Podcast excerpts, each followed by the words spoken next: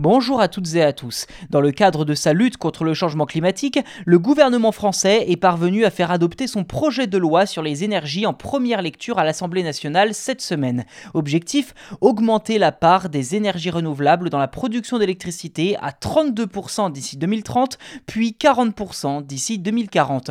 Sont concernés l'éolien, le solaire, la géothermie, la biomasse et les micro-énergies renouvelables. Parmi les mesures proposées dans le projet de loi, on retrouve la mise en place d'un mécanisme de soutien pour les projets d'énergie renouvelable, notamment les projets de petite taille, comme les installations de panneaux solaires sur les toits des bâtiments. Concrètement, un premier fonds sera créé pour aider à les financer en ville, puis un second concernera les projets d'énergie renouvelable dans les campagnes et les îles. Reste à savoir de quelles sommes ils seront dotés.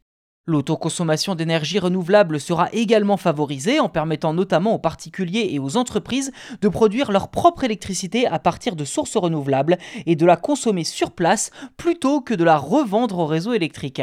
À noter que les incitations financières pour le développement des véhicules électriques et des systèmes de stockage d'énergie, donc les batteries, sont également prévues à nouveau sans que l'on connaisse le montant exact. Enfin, le projet de loi prévoit des mesures, je cite, pour renforcer la transparence et la qualité de l'information sur les émissions de gaz à effet de serre, ce qui devrait permettre aux consommateurs de mieux comprendre les impacts environnementaux de leur consommation d'énergie. Fin de citation.